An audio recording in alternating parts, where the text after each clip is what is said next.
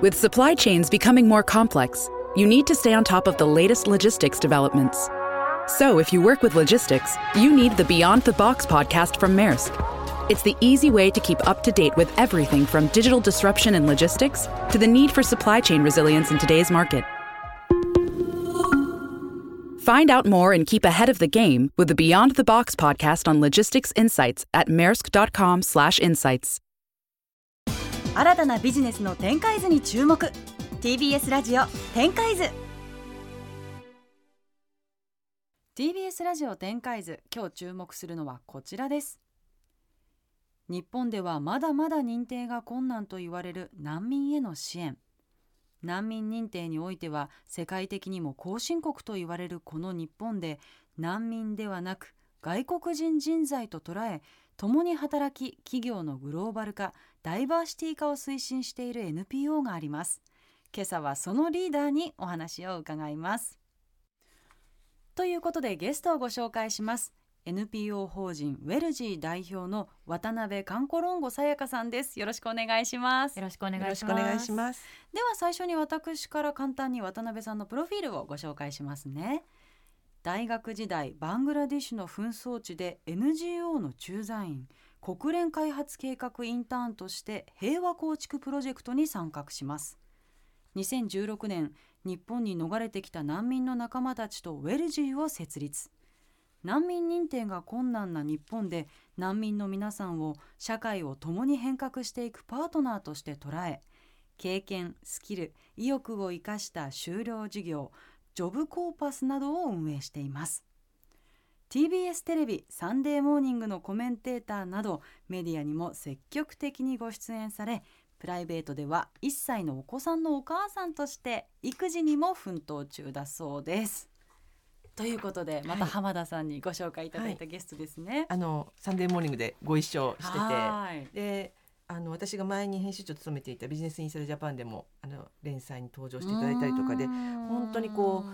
あの渡辺さんの活動って今なかなか解決が難しかった問題、あこういう組み合わせでこういうやり方であ一つ社会課題の解決っていうこう道筋が私もなんかすごいなと思って注目したのでちょっと一度お話ちょうんちゃんといつもコメンテーターだとなかなか活動の横にいても活動の話聞けないんですよ。まずニュースがあってそれについてのコメントをするから。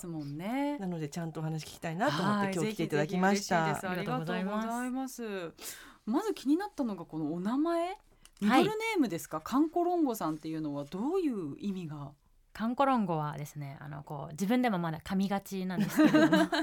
あのもともとこう生まれた時からのこう名前ではなく夫がアフリカの,、あの出身なんですけど、うん。そこのこう名字ですね、まあ、向こうではよくある名字っていうふうに言ってたんですが、先ほどおっしゃってたあのミドルネームうん。では実はなくて、うん。日本にはミドルネームの仕組みがないので。うん。あの複合性っていう方法をとっているんですね。じゃあ自分の旧姓とはい、その夫の姓を組み合わせるっていう形。そうですそうです。あのちょっと本題と微妙にずれるんですが、あの日本人と外国人の婚姻って実は3つも選べるんですね。あ日本人日本人ってうん。今もう同性にするしかないそうなんですよ。うん。本当に。でもうん。3つも選べて、夫婦同姓でいくか夫婦別姓でいくか、うん。このウルトラ C の複合性っていうくっつけれるっていう。へなんで日本人同士でそれ認めてくれないんだろう。っていうのがね発見で本ないですか当にできるのかな？をやってみたっていう結果複合性すごい日本人もそれやらせてほしい、三つですね。選らせてほしいです。そういろんな選択肢が。ご主人もはい渡辺カンコロンゴさんなんですか、いや夫はあのー夫の名字カンコロンゴですねゴだけ。あ。そうでも息子と私は渡辺カンコロンゴっていうスペースの入らない新しい戸籍を作るっていう概念。スペースが入ってない。そうなんですじゃあ本当複合性ってのは一つの名字にすると、はい。えーそういうことができるなんて知らなかったです。裏技がこんなにうん。こう普通にできたんだっていうことを知りました。でもまず気になったのが大学時代にもバングラディッシュに行っていらっしゃったと、これはどうして行こうと思われたんですか？バングラデシュはあの2週間行こうと思ったら2年になってしまった。んですけど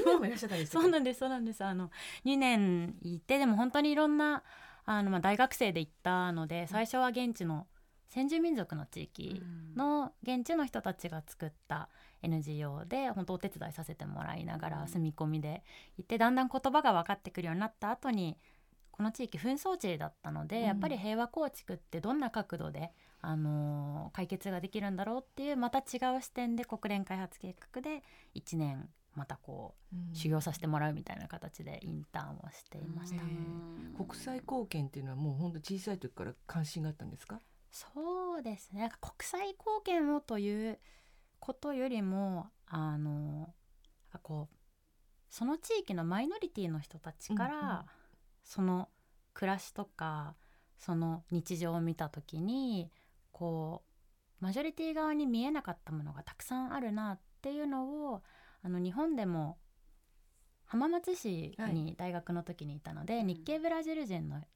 子たちがたくさんいたりとか勉強を教える機会があったりとかあとは私の展示はあのあの名刺は展示なんですけど目の見えない人たちが作ってくれてる展示の名刺だったりしてあなるほどなるほどってこう見えてきた中で感じることがたくさんあってでせっかくバングラデシュっていう国に行くならこうマイノリティが住んでるところに行きたいなっていうのを思って調べてたらあ紛争地だっていうところ、で初めて一緒に暮らす中で教科書で見てたのとは全くこう違う景色がそこには広がってたっていうところで気づくと2年になっていました。難民を支援する、ね、団体の方もこれまでにもいらっしゃってどちらかというとやっぱりその、えー、と難民を認定してもらう方の支援をしたりとか、もっと言えばその、まあ、日本で悪名高きその入管の収容所に長期でこういられてしまっているその人たちに対しての支援をするという方も、あのそういう活動もありますけども。あのそことこうビジネスを結びつけて、難民としてではなくて人材として考えるっていうのがすごい新しいと思ったんですよ。であの観光論語さやかさんのその、えーインタビューを読んだ時に皆さんその、えー母国では祖国では例えば大学教育を受けていたり高度なスキルを持っているにもかかわらず日本に来てしまうと難民っていうふうに一括りにされてしまうけどもそれぞれすごいスキルがあったりする。この人たちが人材になることで、まあ、例えば日本に定着できたりするっていうことからこうビジネス、まあ、つまり企業として、企業に人材としてまあ採用してもらえないかというそういうこう発想になっていったと読んだんですけどもどうしてこの考え方が生まれたんですよ。この組み合わせが生まれたんだろうと思って。結構どうしてその発想にっていうことをこう質問してくださる方とかいらっしゃるんですけど企業の方も含めて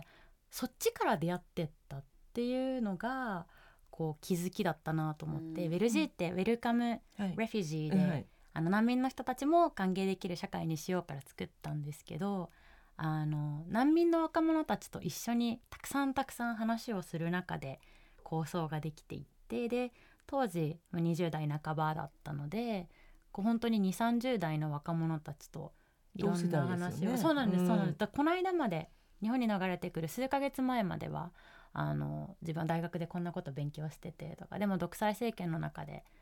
今度の選挙こそはこうみんなでちゃんと投票をして大統領を選ぼうっていうこう全国的な運動に参加したらやっぱそこで命を迫狙われるうんとかあの逮捕される最後の日までジャーナリストだったって言論の自由がない国でジャーナリストやってたみたいな人とか。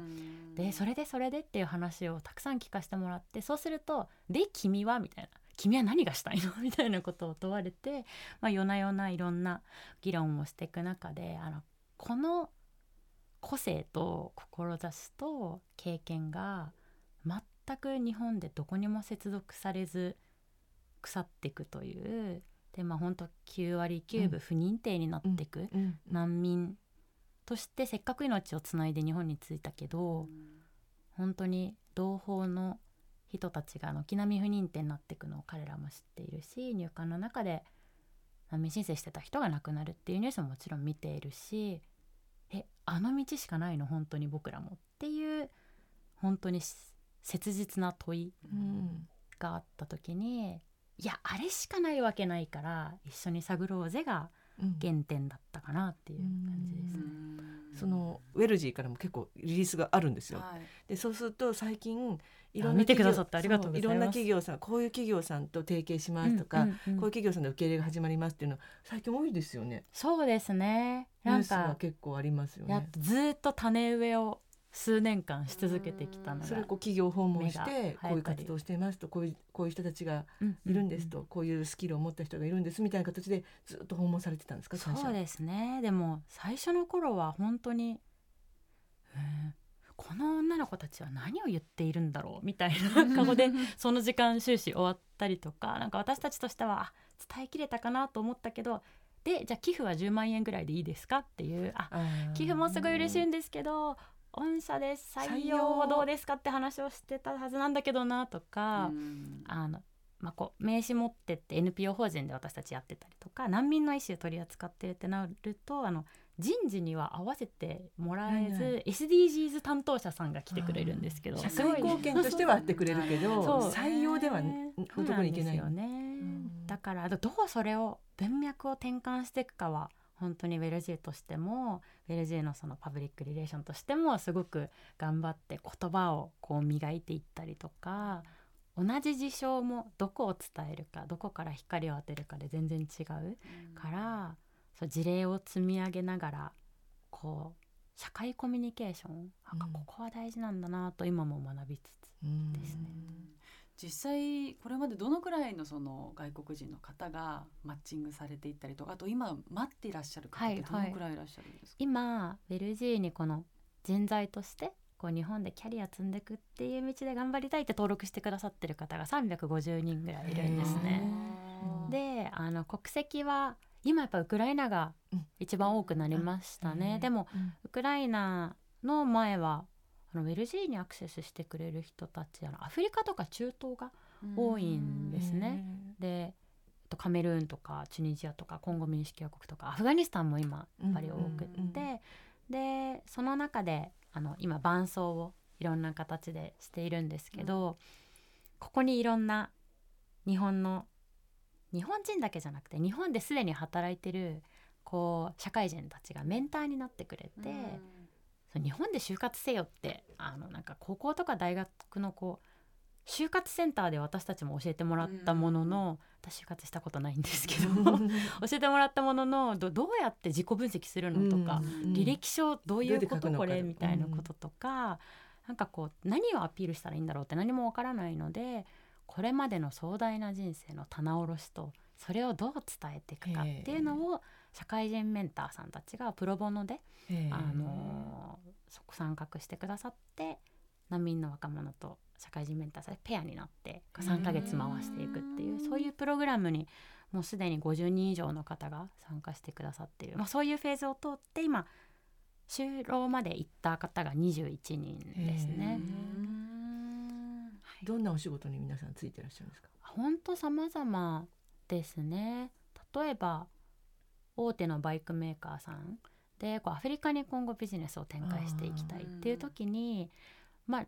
日本の人たちみんなで会議室だけで話し合ってても難しいよねの限界とあの大きい会社だったけどこの外国の方をこう正規でそのチームとして雇用するの初めてだっていう中で元起業家のアフリカの方がやっぱりこうへー。01作るとか未知を開拓していくとか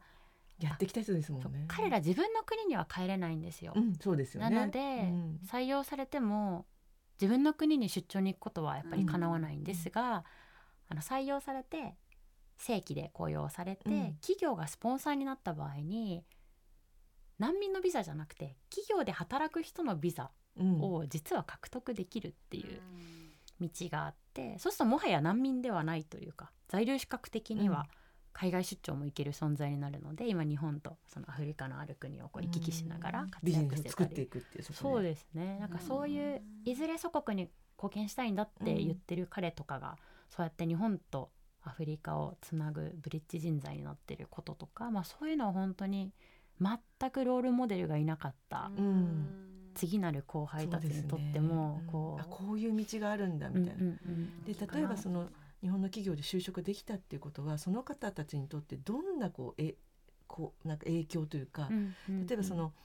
まあ、難民という形で日本に来たけれども必要とされてない自分がその祖国では、うん。だけどもある企業では、まあ、その採用されて仕事を任されて期待されたらこうその内面とかどういうふうに変わっていくものですか？あもう本当に変わりますね。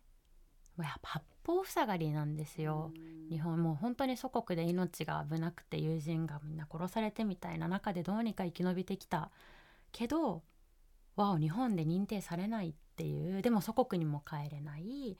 で待ってる間の在留資格はすごく不安定だしあのお金もどんどんもまとめてちょっと持ってきたお金なんてすぐなくなっていくので、うん、公園でホームレス状態になる人たちもたくさんいるしこっからどう立て直すんだっていうのが何もなくってで一個やっぱり就職できて、まあ、就職だけが生きていく道じゃないけど、うん、その就職できて大きいのは所属ができるそうですよね。ってことですね。居場所がある自分がね。あの本当に所属なしなんです。難民っていう存在がそもそもそうなんですけど、祖国での所属がもう今できなくなってて、うん、行った国でも認定されないから所属がなくってこうとてもチューブラリン留学生だったら大学が所属だよねとか配偶者ビザの人はその家族があるよねとか、うんうん、その何の母体もないので在留資格もやっぱなくてっていうそこで初めてなんか自分がここにこう所属してる感覚っていうものを持てるのは、そうこう内面も変わっていく。安心感とかね。あとできることも増えますよね。そうですね。やっぱりそのどこどこの会社に働いてますって言っただけで、じゃあ家が借りられるとか、家族が持てるとかっていう本当にその生活の最初の一歩みたいなところ、ね、我々もそうじゃないですか、個人事業主とかフリーランスとか立ち上げたばっかりですとか、うん、そういう時とこのどこどこに所属してますって言った時のあなんかこう相手の反応が全然違いますよね。会社私は2人ともフリーランスだから、はい、そのでも元の会社で元何々ですって言うから、相手がこう信用してくれたりする、最初からフリーランスでっていうと自分が何をしてるかを全部説明しなきゃいけない大変な社会ですね。本当にそれはすごくこうあの所属がそこまでななくなってしまったり信頼の担保がどこにもないっていう人にとってはそうやって今自分はこのチームで一緒にこうビジョンに向かってこう日々の仕事をしてもともともちろん理不尽なこともあるしこう人間関係で悩むこともあるしでそこにはあのウェレジェの職員でもあるキャリアコーディネーターが人材側と企業さん側と両方にこう入りながらこう長期でフォローしていくっていう体制を今作ってますね。いやまだまだお話伺っていきたいんですがちょっとお時間も迫ってきてしまったので最後にご自身とあとはウェルジーの今後の展開を教えていただけますか？はいそうですねウェルジーの展開からいくと2025年までにあの100のその就労事例を生み出したいっていうことで今動いています。で今2023年入りまして21件なのでこ結構ペースアップして頑張っていかなきゃなということと、うん、ただ本当にあのこのアフガニスタンとかウクライナとかもちろん全く喜べないこうニュースがこう日々流れてくる中でただ日本の中でもこうやっぱり意識がこう認識が変わってきているところもあると問い合わせもいただくなのでせっかくいただいてきてる問い合わせとかちゃんとこう着地させていくみたいなことができるといいなというふうに思ってます。個人的には本当にあの1歳児がこんなに怪獣だと思って家の中のもの全部壊れるっていうなんかそこをこう彼のこう発散するエネルギーをそうあのうまくこう吸収もしながら一緒に発散しながら楽しくこう過ごせるといいなと思ってます。うんもう本当にお忙しいというか、なんかいつもテレビに出てきて、お子さん大丈夫？って聞くとお母さんいないとすごい泣いちゃうから帰らなきゃとか言ってすごい急いで帰る。いやいやもうでも楽しいですね。あの自分にない新鮮さを日々届けてくれるので、そこは面白いなと思ってます。はいということで今週のゲストは NPO 法人ウェルジー代表渡辺かんころんごさやかさんでした。ありがとうございました。ありがとうございました。TBS ラジオ展開図。TBS ワシントン支局の樫本照之と涌井文明です。ポッドキャスト番組「週刊アメリカ大統領選。2024」では大統領選の最新の情勢やニュースを深掘り。現場取材のエピソードや舞台裏も紹介しています。毎週土曜日午前9時頃から配信です。